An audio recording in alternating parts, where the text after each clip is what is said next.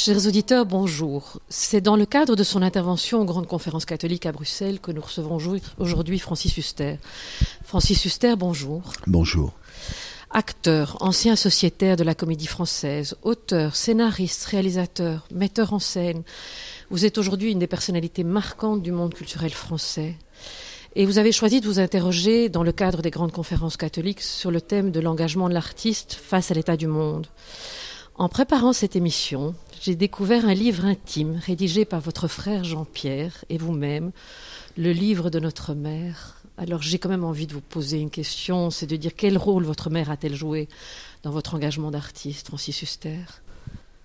C'est un très joli livre. Euh, maman était, euh, pendant la guerre résistante, elle mettait des bombes pour faire sauter les trains euh, qui... qui qui crucifiait la France et, euh, et c'était une, femme, une petite blonde euh, très active euh, qui était couturière et qui m'a donné dès l'instant où j'ai choisi de faire ce métier la possibilité de réaliser mon rêve. mon père, lui, était dans l'armée britannique et il était exactement le contraire de ma mère. ma mère était gaulliste, mon père était était euh, du côté de Mendes France, euh, Front Populaire, euh, et, c'était vraiment chien et chat. Et lui, mon père voulait que je me destine à une carrière de, dans la médecine, et, c'est ma mère qui, qui m'a autorisé à, à m'inscrire dans des dans des cours de théâtre. Euh, j'ai eu comme professeur euh, François Florent, René Simon, euh, les deux grands professeurs de cette époque-là. Et, et sans ma mère, j'aurais jamais fait ce métier, c'est sûr. J'aurais, je serais en chirurgie en train d'officier. Mhm. Et vous rentrez dès le plus jeune âge dans le monde du théâtre, dès 15 ans. Oui, absolument. Conservatoire municipal, le cours Florent, le Conservatoire national. Oui. Bon, euh, Et là, j'ai eu la chance de rencontrer mon deuxième père, Pierre Dux, euh, et euh, mon frère de combat, Jean-Louis Barrault. Jean-Louis disait Huster, mon frère, Francis, mon fils, mais c'était pas un père, Jean-Louis, c'était vraiment comme Louis Jouvet était un père, pour lui d'ailleurs, pour Barrault. Mais euh, avec Barrault et avec Dux, j'ai rencontré deux hommes de guerre, c'est-à-dire Dux, le gaulliste aussi, qui qui avait sauvé sa peau à Dunkerque et qui a vraiment été pour moi un père dans le sens où il m'a fait comprendre que l'esprit de troupe, euh, l'esprit de clan, l'esprit de combat euh, était celui qui pouvait amener un jeune comédien à, oser interpréter les plus grands rôles du répertoire classique. Euh, quand on vous dit vous allez jouer euh, Hamlet, euh, Alceste, Figaro, Lorenzaccio, euh, tout, bon, tous les plus grands rôles dont, un, jeune comédien peut rêver, le Cid évidemment, Don Juan, il faut vraiment avoir du caractère. Et l'extraordinaire passion de Pierre Dux, elle lui venait de sa propre mère, Emilienne Dux, qui était aussi sociétaire à la Comédie Française au début du XXe siècle et qui lui avait donné euh, cette euh, cette définition du théâtre euh, servir et émouvoir. Et c'est vrai que quand on fait partie d'une troupe, on sert des auteurs et on, et on est là pour émouvoir le public du rire aux larmes. Pour ce qui est de Barreau, de Jean-Louis, contrairement à Pierre Dux, et ils s'adoraient tous les deux, ils ont travaillé ensemble aussi, évidemment, puisqu'ils étaient comme aussi, eux, des élèves de Jouvet. Euh, pour ce qui est de Barrault, lui, c'était le contraire.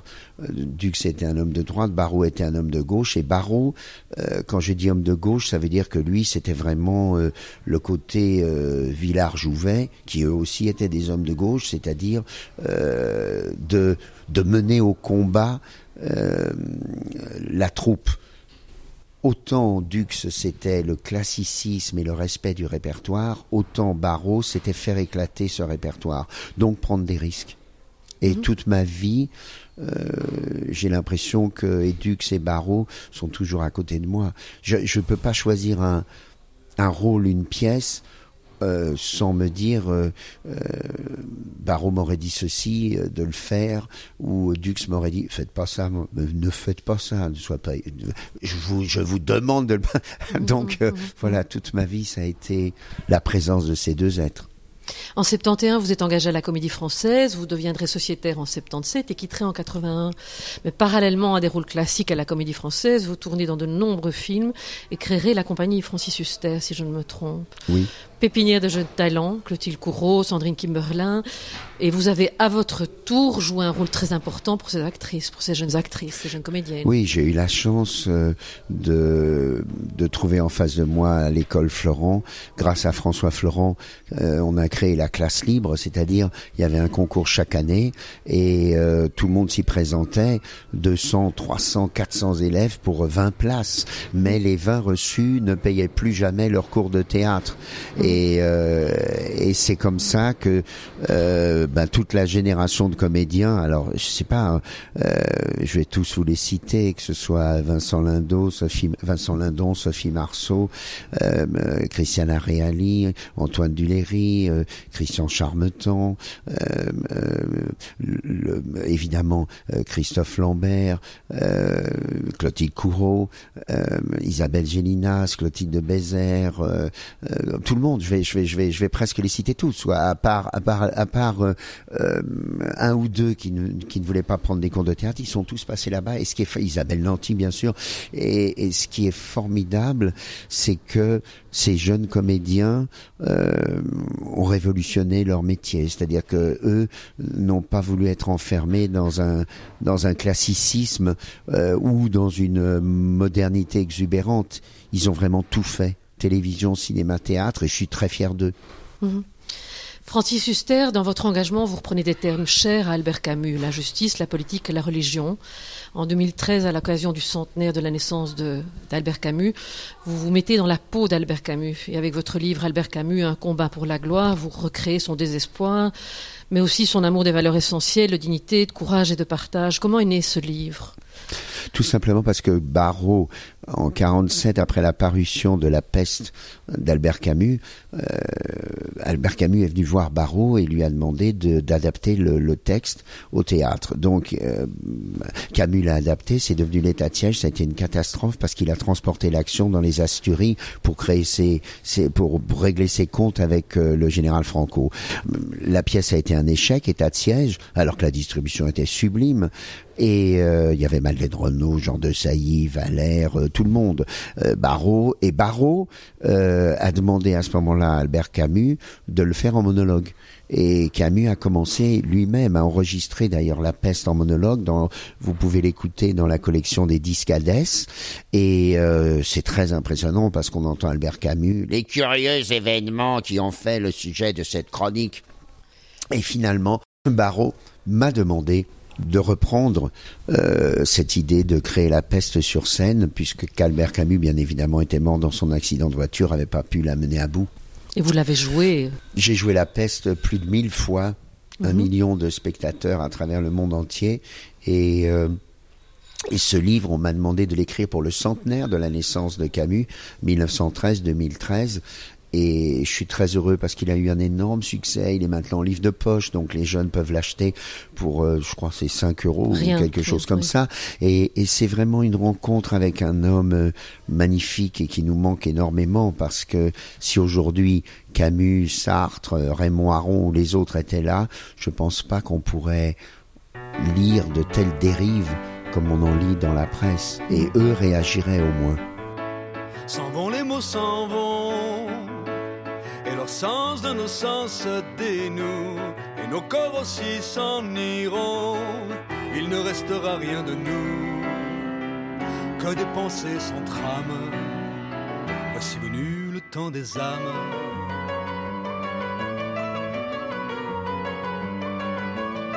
Et coule, coule à perdre pied, les larmes de nos yeux usés, de la fatigue à l'abandon la joie libérée, le pardon, lâcher prise au chant du charme.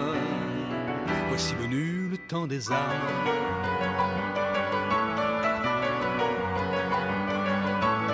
Sauver la flore et la faune, sculptés de virtuelles icônes, reculer pour mieux se mentir, préférer la peur et le pire, pourtant nos dénis le proclament, voici venu le temps des âmes.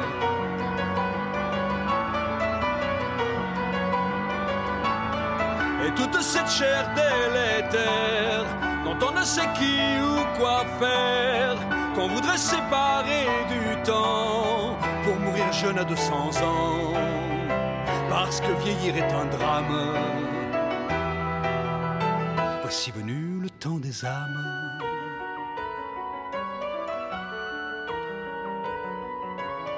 S'en vont les mots, s'en vont, et leur sens de nos sens se dénoue, et nos corps aussi s'en iront. Il ne restera rien de nous.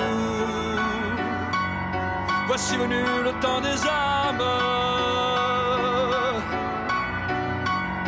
Voici venu le temps des âmes. Avec cette pièce, vous nous avez fait revivre toute une époque, c'est les années sanglantes des deux guerres mondiales, mais aussi la déchirure de la guerre d'Algérie, qui crucifia Camus jusqu'à sa mort. Mais il est difficile de ne pas lire derrière votre Camus parlant de l'Algérie un Francis Huster analysant un monde politique contemporain? La différence entre le monde contemporain et le monde, et, et le monde de, de, ces années de Gaulle, Mitterrand, le reste, c'est que je, je parle à, à, tous ceux, aux auditeurs, aux éditrices qui nous écoutent, c'est que une pieuvre géante a envahi le monde. Euh, cette pieuvre, euh, ce sont les médias. Euh, les médias, c'est-à-dire chaque jour trois heures durant à la télévision, à la radio, dans leur voiture, partout, des millions d'êtres humains suivent les médias. Et il ne faut pas croire que c'est innocent. Ça veut dire que la façon dont pendant deux ans, trois ans, quatre ans, ces médias euh, lèchent le pouvoir, euh, vont dans leur sens, sont complices ou aveugles malgré eux, euh, est catastrophique. Ce sont les médias qui ont fait croire que des tyrans, des monstres comme Hitler, comme Mussolini, comme Mao, comme Castro, comme Staline, euh, comme Franco, que tous ces monstres-là euh, euh, étaient porteurs euh, euh, d'espoir, de renouveau, de renaissance, de combat. De, et, et, ce sont les médias qui sont responsables. Mais les médias à cette époque-là n'étaient que les actualités télévisées, n'étaient que des reportages complètement truqués et tronqués, euh, comme si le peuple était pour leur libérateur, leur sauveur, leur guide, leur fureur, leur caudillo le reste. Il se trouve qu'aujourd'hui, les médias ont une action qui est absolument identique, mais encore pire, parce que en profondeur, dans des débats truqués ou tronqués, ils font admettre des choses qui finalement, pour des décades entières, enveniment, empoisonnent, font détournent totalement la vérité. Mmh. En 2015, vous signez aux éditions Le Passeur l'énigme Stéphane Zweig, préfacé par Eric Emmanuel Schmitt. On peut déjà parler d'engagement de votre part avec ce livre. D'un engagement total, car Zweig est l'exemple type du juif qui, dans les années 30, dans les années 40, euh, dans les années 20 déjà, euh, euh, n'a pas osé réagir, comme Gustave Mahler, qui n'a pas osé réagir. Euh, comme d'autres. Il se trouve que euh, Zweig a fini par porter la responsabilité. Euh, il, a, compris au bout de 20 ans, au, au bout de 30 ans, euh, qu'il aurait dû justement être un Camus. Il aurait dû justement être un Malraux. Il aurait dû réagir. Il l'a pas fait. Et au jour d'aujourd'hui, j'ai peur que des musulmans euh, écrivains, artistes, scientifiques, euh, sportifs, euh, n'aient apporté la même culpabilité dans 10 ou 20 ans. Mm -hmm.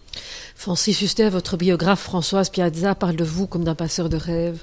Et elle dit que ce qui l'a marqué le plus dans votre carrière, et je la cite, c'est l'extraordinaire éventail des rôles dans lequel vous êtes investi, jusqu'à y perdre vos forces et parfois presque votre vie, elle dit. Selon vous, l'engagement de l'artiste envers le monde, c'est une fonction en devenir, prioritaire, d'utilité publique? Euh, votre participation aux grandes conférences catholiques n'est pas anodine. Elle n'est pas anodine du tout. J'ai l'intention de dire euh, au cours de cette conférence, euh, et je remercie euh, Maître Cornu de m'avoir prié de venir pour tenir cette conférence, je dirais devant ces milliers de personnes, pour quelle raison l'artiste aujourd'hui ne doit pas être aveugle et sourd. Pour quelle raison on, sportif, artiste ou scientifique, on a vraiment des choix euh, à prendre et à assumer. Euh, on ne peut pas seulement euh, vouloir divertir, on doit aussi vouloir réfléchir, non pas imposer son point de vue, mais l'expliquer vraiment. Et le choix de Molière pour cette conférence est tout à fait significatif. Il l'a payé très cher à son époque. Molière est né en 1622, il est mort en 1673, il n'a eu que 51 ans de vie, on peut rapprocher euh, celle de Camus justement, qui a été foudroyé lui aussi. Euh, il n'a eu que ce demi-siècle pour essayer de, à l'image du Christ, de nous confier une parole qui aujourd'hui encore nous permet de marcher de continuer à vouloir construire et à bâtir. Et cette parole, c'est une parole d'un homme, euh, Molière, mais c'est surtout la parole d'un, peuple, c'est-à-dire le peuple des ombres, celui qui, qui souffre, celui qui, qui ne demande qu'une seule chose, apprendre. Et donc c'est la responsabilité des artistes, des scientifiques, des sportifs, de nous apprendre, de nous apprendre à, à construire une vie, pas seulement pour soi, mais pour les autres, à tendre la main et à pas laisser les mains dans les poches, et à se servir justement de la parole pour faire comprendre. La situation actuelle en France est très délicate. Dans les six mois à venir, en dehors de tout ce qui peut se passer, les événements internationaux, à l'intérieur de la France, il va se passer quelque chose de décisif. Soit ce pays va vraiment décider, comme il a su le faire quelquefois dans le passé, de tourner la page et de construire pendant les dix ans à venir un pays d'avenir, soit la France va se suicider elle-même. je serai l'eau,